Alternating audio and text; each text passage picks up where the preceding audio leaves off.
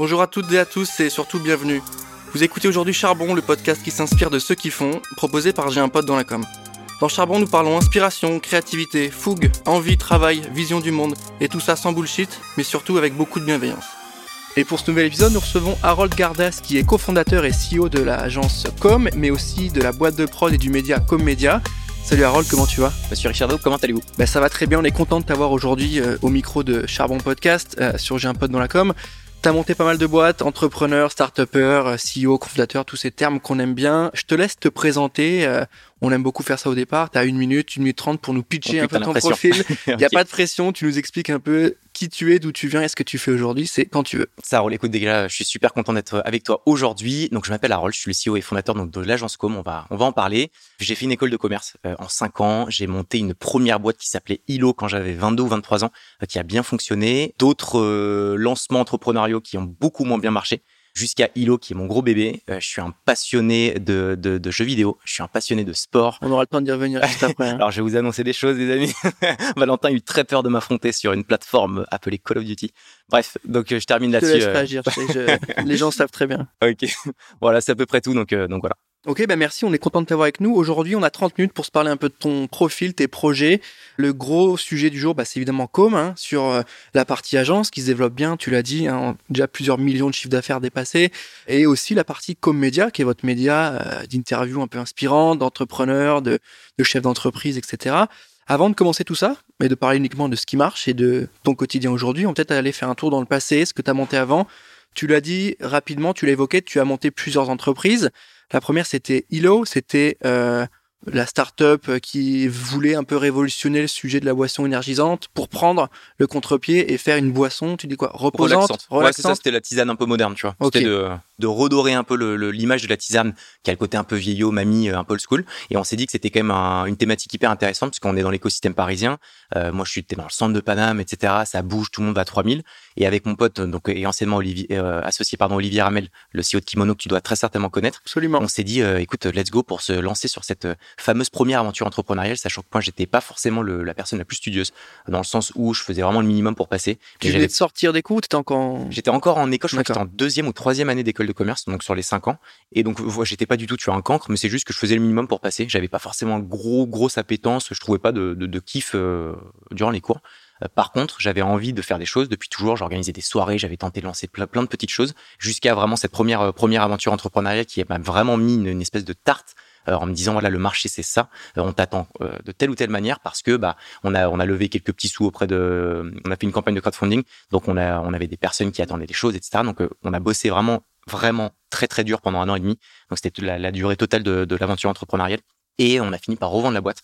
Donc assez dingue par un groupe portugais. Donc euh, c'était pas forcément une somme astronomique, mais super succès et victoire. J'ai 22-23 ans, je bosse pas forcément comme un génie, et pourtant j'arrive à monter une boîte avec mon meilleur pote en plus, dans une thématique qui est hyper cool, la boisson était vraiment sexy et autre, et en plus la revends, je me suis dit putain, mais attends, mais on a, on a tout craqué, c'est bon, on va être, euh, on va être les maîtres du monde, et euh, la suite est pas forcément celle que j'avais imaginée, mais euh, hyper constructive aussi. Mais voilà, sur la partie ILO, c'est ça, première aventure, ça se fonctionne super bien, et, euh, et ça m'a apporté énormément, je pense, ouais. Donc première aventure entrepreneuriale, premier succès. A priori, hein, si on parle de revente, c'est que ça a bien pris et que on peut en tirer du positif. Puis aussi l'aspect taf, tu, nous l'as dit, Mhm. hein, ça t'a mis les, les pieds dedans un petit peu. Donc c'est aussi intéressant de, de passer par là. La découverte du taf qui est pas uniquement celle euh, de la, du CDI ou du CDD. Donc c'est intéressant. Tu as enchaîné ensuite avec une deuxième boîte qui est un peu moins matchée, c'est ça? Ouais, qui a totalement planté dans le textile. Euh, je te la fais courte, mais conflit d'associés, on n'avait rien compris au marché. Euh, je pense, j'étais sûr que moi j'avais tout compris avec cette première aventure. En fait, pas du tout. Donc c'est là où j'ai vraiment euh, remis les pieds sur terre et ce qui a été très bénéfique aussi.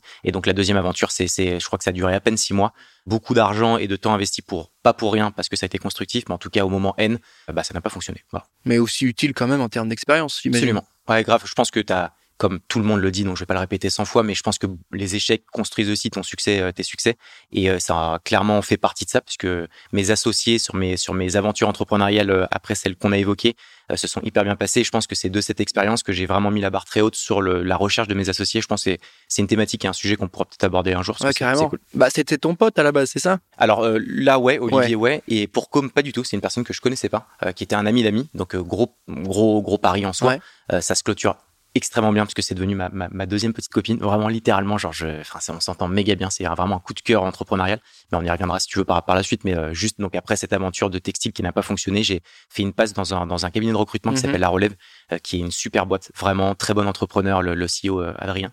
Et je suis arrivé là par pur hasard, franchement je postulais, je regardais un peu à droite à gauche, consultant en recrutement, c'était un peu sales, je savais pas ce que je voulais faire vraiment. J'étais vachement dégoûté de mon aventure qui avait pas fonctionné. Je me suis dit bon bah écoute j'ai envie de bosser, euh, let's go. J'y suis allé, je suis resté deux ans. Euh, j'ai pas mal évolué dans la boîte. Je suis passé consultant en recrutement, ensuite à compte manager, j'ai managé ensuite des équipes commerciales et euh, jusqu'à un moment où euh, moi je me projetais un petit peu plus, euh, un peu de manière un peu plus lointaine dans la boîte, et au final on n'avait pas forcément la même vision avec Adrien, mais ça s'est très bien très bien passé, et j'ai décidé à la fin de la relève de monter mon propre cabinet de recrutement qui s'appelle Tatami et qui est encore actif actuellement. Donc tu es passé par Tatami et ensuite Com est arrivé. Tu peux nous expliquer un peu la genèse, nous pitcher voilà le concept concrètement le concept c'est quoi? Et puis nous expliquer bah, d'où ça vient, comment ça a été imaginé et puis effectivement nous dire maintenant aujourd'hui comment ça se porte. Carrément, bah écoute, en, une phrase comme euh, on s'occupe de faire rayonner les entreprises par le biais de la vidéo. Donc on a pas mal de paramètres pour pouvoir en gros atteindre les objectifs de nos, de nos clients qui sont la notoriété, du branding, de l'acquisition, etc.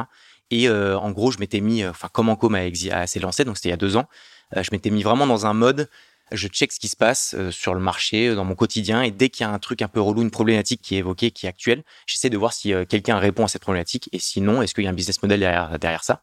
Et euh, sur deux semaines, je crois, j'ai environ quatre ou cinq de mes potes entrepreneurs qui m'ont dit ah, putain la puissance de la vidéo c'est dingue je le fais un peu à l'arrache euh, parce que ça coûte une blinde de mm. passer par des agences impossible de pouvoir les payer. Première barrière à euh, l'entrée, première problématique que tu as identifiée, c'est le prix. Exactement. Et l'autre problématique, c'est tout le monde fait les mêmes types de vidéos, très corpo, etc. C'est un peu chiant parce que quand tu fais un contenu, bah il, se noie dans une dans une quantité énorme de, de, de flux d'informations, donc du coup tu fais pas la différence. Et donc je me suis dit qu'il y avait deux leviers. Il y avait un le levier prix et deux le levier format. Et donc, euh, comme l'idée, c'était d'avoir une offre à 1000 euros, qui est vraiment très peu cher dans le milieu de la vidéo. Et l'idée, la contrepartie, c'était de que notre client participe à la co-création en fait de sa vidéo. Donc typiquement, tu vois, si euh, demain tu as besoin d'un acteur, d'un lieu et trois figurants, plutôt que de les payer ou que nous on les recherche, l'agence, ce qu'on facturerait, bah c'est à lui de le faire. Donc en fait, il met la main à la pâte pour pouvoir réduire les coûts in fine et donc avoir un contenu qui est très quali parce qu'on arrive en tant que technicien et non pas en tant que gestionnaire. Enfin, gestion, on gère pas le projet de, A à Z, etc. Donc ça permet de pouvoir réduire les coûts. Et à ça s'ajoutait la partie euh, décalée, fun, parce que euh, on pense que c'est toujours maintenant, tu vois, deux ans après, que c'est par l'humour, en tout cas pour certaines vidéos, pas pour toutes bien sûr, mais pour pas mal de vidéos et notamment quand tu lances un projet, là où tu feras la différence, c'est par le contenu de, enfin, par ce que tu fais, ton produit ou ton service, c'est aussi la manière dont tu vas le présenter. Et ça, la vidéo, c'est un outil puissant. Et si tu fais une vidéo qui est courte, efficace et décalée, que la personne a, a, appris quelque chose, a compris ton produit ou ton service et en plus a souri, c'était vraiment la, la, la, la, potion magique. Quoi. Donc on euh, contourne la contrainte de prix, on intègre dans le processus de création euh, le client. Exactement. Et on a un angle qui va essayer à chaque fois de jouer sur le levier de la créativité, du décalage, c'est ça, ouais. ou de l'émotion au sens large, parce que tout n'est prêt pas forcément à rire ou à faire de. Bien sûr, c'est pour ça Mais que c'était euh, décalé toujours. Décalé. Là, c'était vraiment encore une fois moi ma strat. Elle était, euh, j'avais une vision un peu plus lointaine de com, mais je me disais ok comment je vais faire la différence à un moment n? Et pour le moment n, c'était les deux trois premiers mois, et donc ça a été par ces. Donc on a d'abord fait que des vidéos humoristiques de base pour avoir un peu ce, ce, cette mm. patte différenciante. Et ensuite, on s'est élargi sur la typologie de projet. Ouais. Et euh, t'as pas eu le vertige un peu en, en termes de, de, marché? Parce que tu m'as dit que t'as benché, t'as identifié des problématiques, c'est canon. Hein. Mais euh, tu t'es jamais dit pourquoi lancer une, une agence vidéo alors que un, c'est pas ça qui manque. Deux, ça coûte cher. C'est un, un, business où euh, tu peux faire beaucoup de chiffre d'affaires, mais combien de recettes? Parce que mm. le matos, les figurants, les indépendants, etc. Tu t'es pas dit euh, pourquoi nous en fait? Bon, ça a marché, mais tu t'es pas posé la question un peu bah, pourquoi nous ça, ça, prendrait? Si, si, clairement. Alors déjà de base, comme ça devait être un side project, de base j'avais quand même Tatami dans lequel ça roulait quand même très bien. Et j'avais juste ce, ce, ce, projet qui me tenait à cœur parce que je suis passionné de la vidéo depuis un peu toujours du cinéma de manière générale, même si jamais j'avais pas de, de, compétences techniques. Et je me suis dit, vas-y, il faut que je lance en side. Je trouverai des, euh, je trouverai un, un, associé qui saura gérer la partie technique et on fait un side project qui marche bien et qui roule. Sauf qu'on fait cette vidéo de lancement qui était la vidéo de, de présentation de com pour le lancement de, donc de l'offre à 1000 euros avec une vidéo qui était vraiment franchement assez cool, qui durait 40 secondes. Et, euh, et on a lancé cette vidéo. On l'a lancé sur tous les réseaux, notamment LinkedIn. Et sur LinkedIn, ça a tout pété. Vraiment, ça a fait, je crois, 2 ou 300 000 vues. Et je pense que tu connais sur LinkedIn, c'est assez énorme. Et là, on a eu, mais quand je te dis des, littéralement des centaines de demandes sur les deux, trois premiers mois, c'est vraiment des centaines de demandes. Donc, on a commencé par faire une vidéo, deux, trois, quatre, cinq, dix, quinze. Donc, on a recruté un stagiaire, deux stagiaires. Et là, il y a un moment, on s'est posé. Donc, j'ai squeezé l'étape euh, majeure qui a été la recherche d'associés. Donc, Florent a rejoint l'aventure euh, quasiment un mois après que moi, je me suis posé un peu sur le business model, etc. Florent qui, qui a 20 ans d'expérience dans le milieu de l'audiovisuel, un peu moins la vision entrepreneuriale. Et donc le, complément de nos compétences a fait que ça a bien pris. Et avec en plus un fit humain de ouf. Et aujourd'hui, bah écoute, ça se passe toujours aussi bien. Et, voilà. Donc tu m'as expliqué un peu la démarche et les différentes étapes de mise en place. Donc ça répond un petit peu, mais l'idée c'est de voir si il y avait de la place pour vous. Est-ce que tu peux poser la question? Bah, A priori, oui, il y a de la place. Oui, il y avait de la place. Donc, enfin, il y a de la place un peu pour tout le monde. Maintenant, il fallait forcément le prendre par un, par un axe différenciant. Et je trouvais vraiment qu'il y avait un. J'y croyais sur la partie budgétaire. Et je me suis dit, c'est par là que je vais rentrer. Et le moment où on se fait une brèche, si on y arrive, et donc là, ça passe aussi par l'exécution, tu mets le pied là-dedans. Et ensuite, là, faut itérer, bombarder et être très agile pour pouvoir demain élargir le champ d'action sur lequel tu interviens pour demain avoir des vidéos à 5, 10, 15, 20, 100 000 euros, d'autres typologies de vidéos, et ensuite aller construire vraiment, euh, moi mon enjeu c'est d'avoir une, agence qui soit 360, qui soit encore plus grosse, et grosse ça veut pas dire euh, être 250, mais c'est on, est vraiment euh, motivé pour aller chercher quelque chose de très gros, et voilà donc le, le parti pris c'était de se dire l'humour, le prix, ça nous permettra de nous faire la différenciation. On était assez sûr de nous. Maintenant, tout allait passer par l'exécution. C'est pas du tout prétentieux dans, ça, mais c'est qu'on savait qu'il y avait une, qu'il y avait une brèche euh, dans la vidéo par, par mais c'est clair. Bah, il fallait délivrer aussi parce qu'une fois que tu as le positionnement, est-ce que tu as les capacités Est-ce que tu t'es pas posé la question aussi de savoir, euh, bon, tu en as parlé, l'étape recrutement de l'associé et tu as parlé du profil qui est un peu plus euh, audiovisuel. T'avais pas un peu cette peur de pas avoir ces profils assez bons en audiovisuel? Parce qu'on a t'as beau aimer le cinéma et la prod etc. Comme tu l'as dit, t'es pas technicien. Donc euh, à quel moment tu t'es dit euh, bon il faut faut que je faut que je m'entoure en fait? Il faut que des gens puissent produire et, faire leur métier en fait. Et moi je m'occupe du business et autres.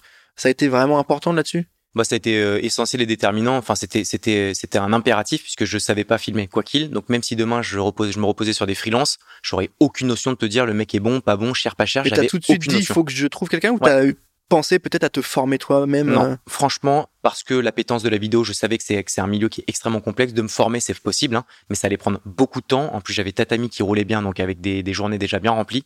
Donc, il fallait que je m'associe. Maintenant, c'était comment bien s'associer. Et donc, ce que je voulais, c'était soit une personne que je connais, soit au moins un ami d'amis, une connaissance, parce que je me disais quand ça permettait de réduire les chances de tomber sur quelqu'un qui allait pas forcément avoir euh, les mêmes aspérités ou, ou allait pas être forcément carré ou droit. Et j'ai rencontré, je crois, huit ou neuf personnes. Euh, c'est assez ouf parce que quand j'ai lancé le message un peu à droite à gauche en disant cherche un associé, j'ai eu pas mal de propositions, ce que je trouve assez ouf parce que c'est en mode euh, viens on lance un projet, je te donne absolument zéro euro, t'es chaud. Enfin genre le truc c'est pas très sexy tu vois.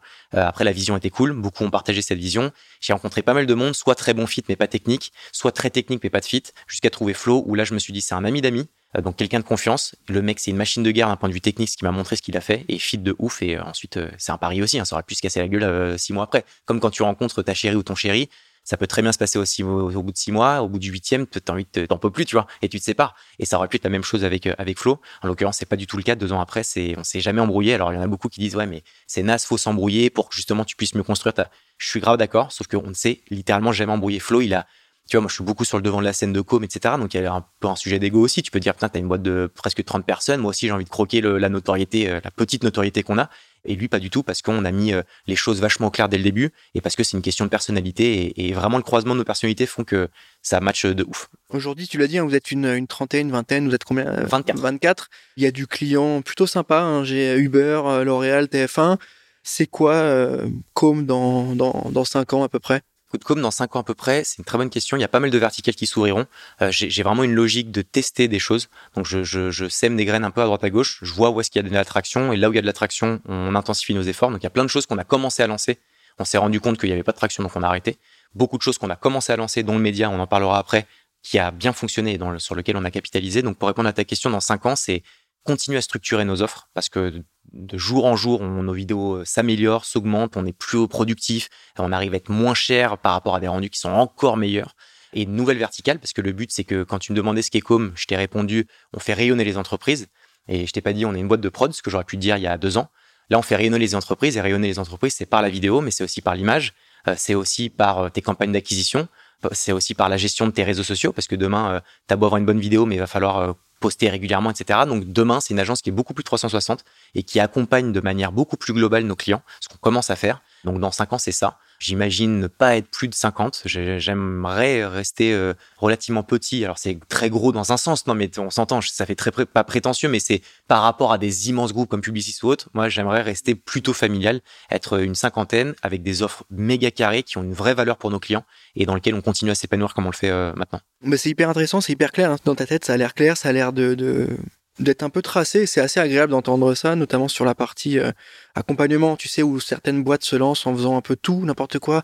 Ah, nous, on est spécialisé TikTok, on fait que ça, puis au bout d'un an, ils font tout. À l'inverse, euh, des boîtes qui font tout, puis elles se rendent compte qu'elles ont pas soit le niveau, soit la capacité de prod pour faire de la vidéo, puis elles se retrouvent à faire que du, du RS, tu vois, du social media. Là, c'est plutôt logique. Vous faites de la prod vidéo, vous les livrez, entre guillemets. Mm. Maintenant, peut-être que ça peut être, comme tu dis, intéressant d'aller plus loin et de s'occuper de la médiate de ces campagnes. Donc du budget média, des Facebook ads, d'attraction, de, de, la génération et du coup des RS au, global. Donc je trouve ça assez intéressant et puis ça fait sens hein, ce que tu nous racontes. Euh, pour moi, c'est la, la, ligne logique. Bon, c'est être un autre métier, ça a des autres euh, compétences, mais c'est tout aussi intéressant. Tu l'as évoqué, hein, comme média, média euh, qui donne la parole à des entrepreneurs, des gens inspirants, des, des sportifs, des acteurs, des patrons, des chefs d'entreprise. Tu nous expliques un peu ce que c'est, comment ça, comment c'est arrivé, comment vous êtes dit, bah tiens, on va lancer un média, parce qu'à la base, bah, il faut du temps, un peu d'argent euh, quand on lance un média, parce que ce qui fait marcher un média, c'est l'audience, et du coup, il faut en avoir. Du coup, comment tu as monté ça et à quoi ça vous sert aujourd'hui? Très bonne question. Euh, tout ce qu'on lance, on lance. Il y a toujours une raison pour laquelle on lance nos, nos, nos sujets. C'est pas juste par hasard. Comme je t'ai dit, on sème des graines, on voit où il y a, où il y a de l'attraction. Quand on a commencé à communiquer sur nous, on a vu qu'il y avait une vraie traction, euh, une humble traction en tout cas par rapport à notre notre communauté. C'est-à-dire que les gens aimaient recevoir du contenu. Donc on a commencé à donner du contenu sur nous. Puis on a commencé à donner un peu de contenu sur nos clients, mais ça a méga plu. Puis on a donné un peu de contenu de manière un peu plus générale. On a reçu un invité comme ça. Et on s'est rendu compte que les gens étaient hyper preneurs. Donc on a un peu creusé le sujet de, du média, de donner de l'information. Et moi, je trouvais qu'il manque, et euh, je suis très curieux de savoir ce que tu en penses, il y a peu d'acteurs qui donnent beaucoup d'informations de, fond intéressantes. Donc vraiment, tu vois, d'un point de vue business, entrepreneurial, mais avec une forme un peu plus urbaine, un peu mm, plus euh, sexy. Mm.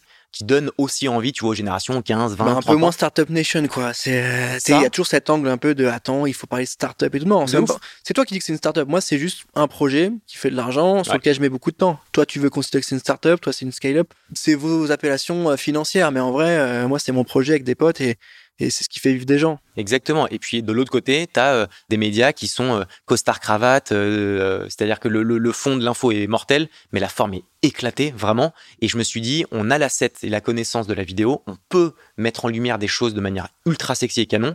Venez, on y met de l'info de fond cool, comme ça on fait passer des messages ultra euh, intéressant avec une forme qui va être euh, potentiellement virale et qui va plaire. Donc l'enjeu était était là et l'idée c'était de donner la parole à des entrepreneurs. Et quand je dis entrepreneur donc c'est comme tu l'as dit c'est pas en mode startup nation c'est t'es un acteur t'es un entrepreneur parce que t'as géré t'as entrepris dans ta vie. Enfin c'est un terme qui est hyper générique. Donc tu vois on a reçu du Blaise Matuidi qui est un joueur de un joueur de foot bah Chabal euh, des entrepreneurs qu'on connaît enfin qu'on connaît un peu plus dans la startup nation. Vraiment de tout. On t'a reçu aussi un des meilleurs épisodes d'ailleurs tu passeras les 500 euros euh, comme, euh, comme prévu. Abonnez-vous. Abonnez-vous, bien sûr. Et, euh, et, donc voilà. Et donc l'idée du média, c'est qu'en plus c'est doublement bénéfique parce que un, on crée une communauté qui grossit et qui parle de nous, du média. Je l'ai appelé Comédia volontairement parce qu'il y a le mot com dedans. C'était pas juste par simplicité, parce que si Comédia et demain Comédia sera gros, il y a le mot com, donc ça fait aussi de la pub pour l'agence. Et on se rend compte que plus on a de traction sur le média, plus on a de demandes sur l'agence et plus on a de demandes sur l'agence, plus le média grossit. C'est une marque, c'est une marque nous. Euh, Exactement. c'est un peu la même chose. À côté de J'ai un pote, on a la partie studio mhm. sur laquelle on communique pas forcément peut-être assez bien, mais de par la marque J'ai un pote dans la com, on peut délivrer de la marque blanche, de la prod, avec l'expertise J'ai un pote. Et vous, c'est la même chose. Il y a l'expertise com. Bah, Com Média, c'est euh, des contenus médias faits par l'équipe de com, donc avec la, même patte, la même envie, la même qualité d'exécution. Totalement, c'est exactement ça. Donc on y trouve tout, tout notre sens. Et, euh, et, en plus, on a euh, Mamadou Sakho, le joueur de, de foot, qui, euh, qui s'est associé donc sur la partie média et qui nous permet d'avoir des, des, des, gros noms parce qu'un média, c'est pour moi, ça passe par trois choses. C'est les thématiques sur lesquelles tu vas créer du contenu de fond. Donc ça, c'est vraiment nous des thématiques business intéressantes. Il y a deux, la manière dont tu le mets en forme. Donc ça, on sait faire et je pense que les formats sont vraiment cool. Et pour ceux qui connaissent pas, je vous invite à aller regarder sur YouTube ou sur, sur LinkedIn pour voir ce que, ce que vous en pensez. Et la dernière, c'est les invités que tu reçois forcément qui vont faire que ton média va plus ou moins grossir. Et donc là, l'enjeu d'avoir une personnalité, une célébrité, c'est de pouvoir avoir des, accès à des, gens assez, euh, assez prestigieux en termes d'audience et de faire grossir ton média relativement rapidement. Pour ceux qui nous écoutent aujourd'hui, on vous invite évidemment à aller checker euh, notamment sur Insta où ça marche plutôt bien. Vos formats vidéo, c'est hyper intéressant. Voilà, le format, comme tu l'as dit, est un peu punchy, assez, coloré, mais, euh, ça raconte quelque chose dans le fond aussi. Si on devait définir com et com média en trois grosses valeurs, qu'est-ce que tu me dirais aujourd'hui? Franchement, c'est créatif, vraiment. C'est charbon. c'est bien? Vous faites un bon élève Parfait, très bien. ok. Et, euh, la déterre, vraiment. C'est franchement tous les gens qui sont chez Com, c'est assez ouf parce qu'on est une équipe relativement jeune. J'ai commencé avec des stagiaires, stagiaires de fin d'études. Je les ai recrutés en CDI. Et petit à petit, on a grossi l'équipe comme ça. Donc sur 24, on est 18 en CDI, mais c'est des jeunes diplômés.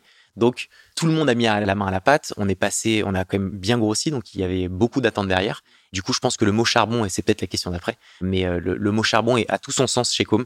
C'est bah, je, te, je te donnerai la définition peut-être du mot charbon. Écoute, je, vais te lancer tout de suite. J'ai ah, l'impression que tu ne penses qu'à cette question que depuis ça. le début de l'épisode. On y arrive. Écoute, euh, après 21 minutes, on y arrive. Harold, est-ce que tu peux nous donner la définition de charbonner, d'aller au charbon? C'est une question qui revient régulièrement dans ce format audio, parce que pour nous, c'est vraiment ça. Entreprendre, c'est ça. Est-ce que tu peux nous donner ta définition à toi d'aller charbonner?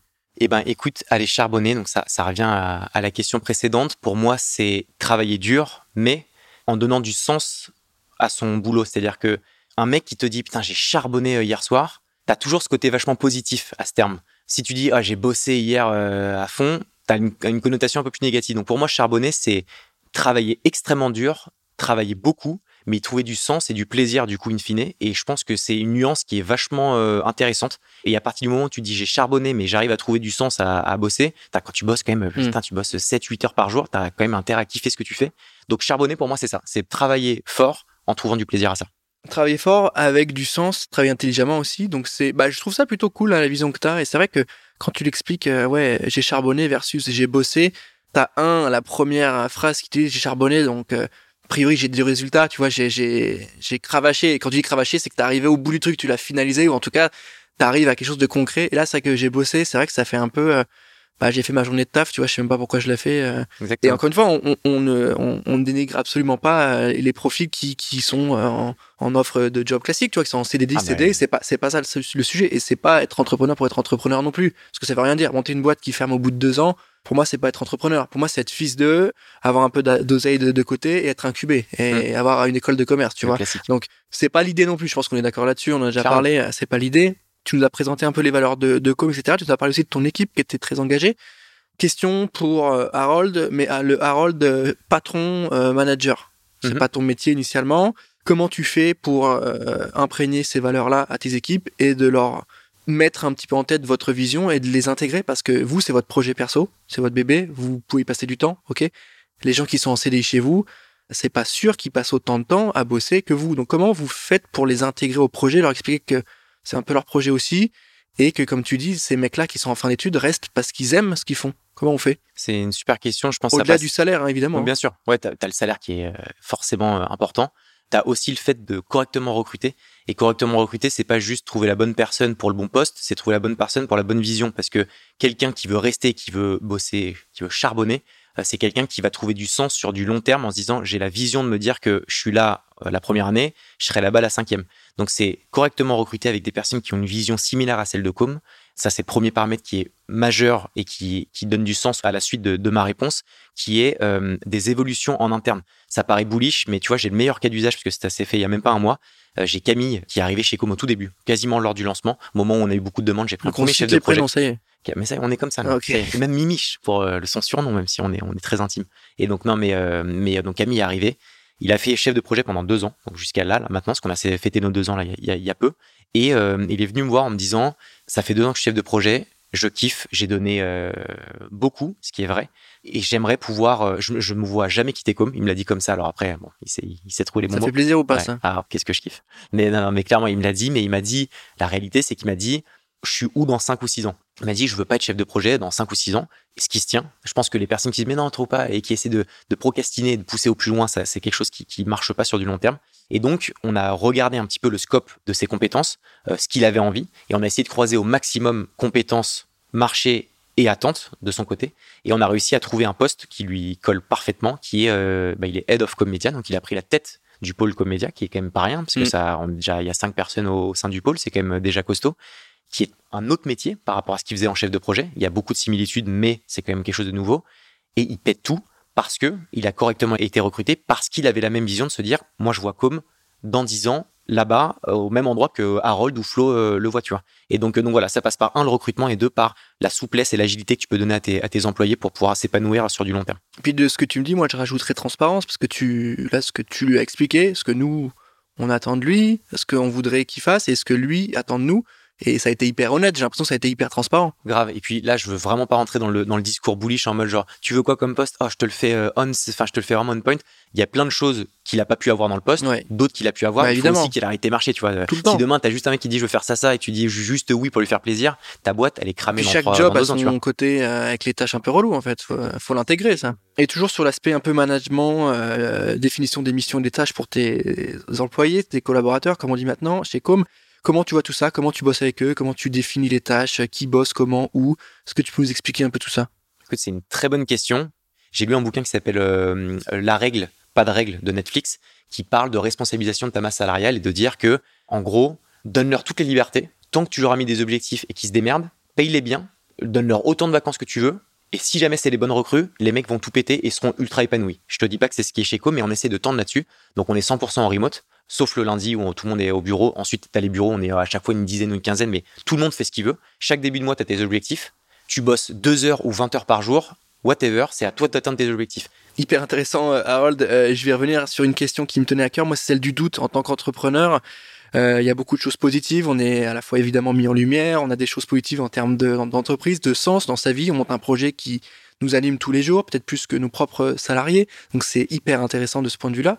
Par ailleurs, le côté doute est quand même très important. Le questionnement, est-ce qu'on va assez vite? Est-ce qu'on va trop vite? Est-ce qu'on va dans le bon sens? Est-ce que je suis bien entouré? Comment toi, euh, je parle pour toi hein, en tant que Harold, 28 euh, ans, tu gères tes doutes dans ta vie au quotidien? Bah écoute, c'est chaud parfois parce que comme tout entrepreneur, tu as des hauts et des bas. Clairement, je pense que c'est aussi euh, ça match avec des profils qui kiffent ça. Hein. T'as des moments de haut, de dingue, t'as l'impression d'être le maître du monde. Des moments où tu dis bordel, tout va s'arrêter. Vraiment, moi, ça m'est déjà arrivé plein de fois de me, poser cette question. Ensuite, t'as des sujets où quand tu grossis, quand t'es 3-4, c'est facile de gérer le côté humain. Quand t'es 24, c'est plus la même chose parce que t'as ton enjeu business, tes objectifs, tes, objectifs financiers, mais il faut que ce soit corrélé avec, euh, avec les gens qui y sont dedans. Et donc, t'as des moments où t'as des doutes et autres. Donc franchement, c'est chaud, surtout que moi j'ai un tempérament où j'aime entreprendre euh, et faire plein de choses. Ça a du bon et du moins bon, vraiment, parce que parfois j'ai tendance à, à me trop me disperser. Et donc, du coup, je fais plein de choses. Il y a plein de choses qui fonctionnent pas, vraiment, sur lesquelles je communique pas forcément parce que je communique sur, plutôt sur les réussites, mais qui sont la réalité aussi de ma vie. Et bah, ces moments-là, ça crée des doutes parce que quand tu fais un truc que tu tentes, ça marche pas, un second qui marche pas, tu dis putain, mais bordel de merde, en fait, je, fais des choses qui roulent pas, ça se trouve, je suis pas à ma place. Moi, en plus, je m'étais toujours dit avec Flo que si un jour on grossit, on pète, et je sais que ça nous arrivera, si je suis plus à la hauteur d'être CEO de com, bah, un jour quelqu'un prendra peut-être ma place. Et je me suis toujours mis cette bonne pression, mais ce qui fait que ça reste quand même une pression de me dire que si un jour je le suis pas plus suffisamment bon, bah, je le serai plus. Donc, le stress, il y est de ouf, très souvent. Je pense que ce stress, moi, ça colle avec ma personnalité parce que j'ai besoin de ça. Je suis sportif de ouf et je pense que tu l'es aussi. Et ça, je fais souvent le parallèle avec le sport parce que tu as des moments de doute, de pression. Mm. Tu t'en chies pendant les entraînements, mais tu trouves du plaisir. Ouais, quand tu reprends, euh, quand tu reprends après deux ans d'arrêt, par exemple, c'est ça que tu veux dire? Monsieur Richardon Ouais, je vois très très bien. ouais. tout à fait. Ouais, non, mais donc, donc voilà, pour, pour résumer, mais tu as des moments de doute de dingue. Je pense que j'ai réussi petit à petit à maîtriser ces moments de doute parce que je pense qu'un bon entrepreneur, un bon CEO, c'est une personne qui saura sur les moments de doute de se calibrer, de se dire t'inquiète pas, tu vas pas passer par le chemin que tu pensais, mais ton l'endroit où tu iras, euh, quoi qu'il arrive. Voilà, mais c'est un travail vraiment quotidien. Je pense que c'est un, un, vrai boulot de CEO d'entreprise de, savoir gérer ces, ces mouvements euh, et ces, ces, moments un peu de perturbation. Et sur la remise en question hein, qui euh, précède ou qui suit la question là, comment tu prends en compte tous ces éléments là de remise en question? Est-ce que ça fait partie de toi la remise en question? Ou est-ce que tu considères que la remise en question euh, quand elle est trop présente elle peut handicaper euh, l'efficacité? Il y en a qui vont me dire ouais la remise en question le doute ouais c'est obligatoire la remise en question on se remet en question. Ouais, est-ce que la remise en question qui est trop présente trop régulière elle peut pas devenir néfaste à la fin? Mm. d'un côté est-ce qu'on peut pas prendre la grosse tête? Et d'un autre côté est-ce que trop de remise en question peut faire un peu de perte de confiance bah je, pense en, effectivement c'est euh, enfin pour avoir la, la vision manichéenne c'est genre c'est pas A ou B c'est vraiment l'entre-deux. C'est hyper ouais, c'est hyper chaud de trouver le juste milieu. Et effectivement, tu vois, chez Com, là, c'est quelque chose qu'on applique depuis septembre, qu'on essaye en tout cas, c'est qu'on prend tous les retours. C'est-à-dire que si la moindre personne, pour n'importe quelle raison, est pas d'accord avec quelque chose, il le dit, parce qu'on estime que si tu le gardes pour toi, c'est que tu mets en danger la boîte. Donc, dis-le. Par contre, si tu le dis, ça veut pas dire qu'on va forcément dire, ah, t'as dit ça, ok, d'accord, on va faire ce que t'as dit. Par contre, on intègre ce qu'on nous suggère. Donc, je pense que la remise en question, elle est hyper bénéfique mais c'est une question de degré. Mais c'est un peu comme tout. C'est dans la vie, tout est une question de, proportion.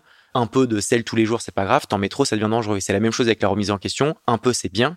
Faut la traiter juste correctement mm. et, et, voilà, pas, pas, tout ou rien, quoi. Vraiment trouver le juste milieu. Faut pas que ça vous amène à te déstabiliser. Typiquement, s'il y a un nouveau concurrent qui arrive direct ou un nouvel outil, sur les sujets de la vidéo, il y a plein de choses sur lesquelles vous pouvez vous poser des questions. Est-ce que notre outil fonctionne? Est-ce qu'on ferait pas plutôt un SaaS et on met clé en main des, nos prods, etc. Clairement. C'est c'est c'est pas c'est pas simple en vrai hein, de se poser ces questions-là. Écoute Harold, on arrive à la fin de cet épisode de Charbon. On va terminer avec notre fameuse question pour ceux qui ont envie de se lancer. Donc habituellement je dis les jeunes, mais pas forcément les jeunes. Au final, ça peut être les moins jeunes qui ont envie de lancer un projet. Est-ce que tu as un conseil à leur donner sur euh, une manière de faire, une posture, un tips, euh, voilà, un grand conseil pour les accompagner sur leur, lancement? Alors écoute, le gros conseil que je peux donner, c'est de rapidement tester ton produit ou ton service parce que je pense que c'est ce qui a fait l'une des forces de Com, c'est que il faut se préparer en amont un minimum, c'est une évidence. Tu peux pas partir euh, sans te préparer un minimum.